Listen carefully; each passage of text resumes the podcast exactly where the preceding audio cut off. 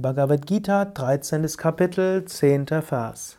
Mai chananya yogena bhaktir avyabhicharini vivikta desha sevitam aratirjana samsadi.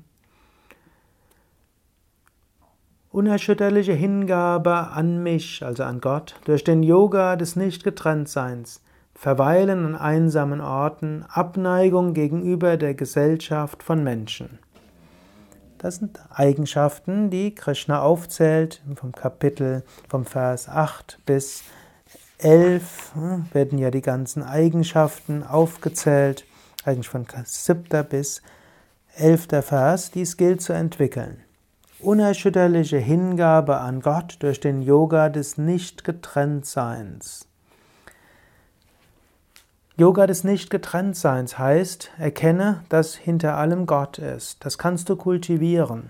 Hm, Dinge gehen schief, Dinge gehen gut. Du kannst dir bewusst sein, hinter allem ist Gott. Menschen um dich herum mögen freundlich sein oder nicht freundlich sein. Hinter allem ist Gott. Dir selbst mag es mal besser gehen oder weniger gut gehen. In dir ist letztlich Gott. Indem du erkennst, dass hinter allem Gott wirkt, hast du den Yoga des Nichtgetrenntseins und dadurch kannst du unerschütterliche Hingabe üben. Nimm dir das gerade für heute oder für morgen vor.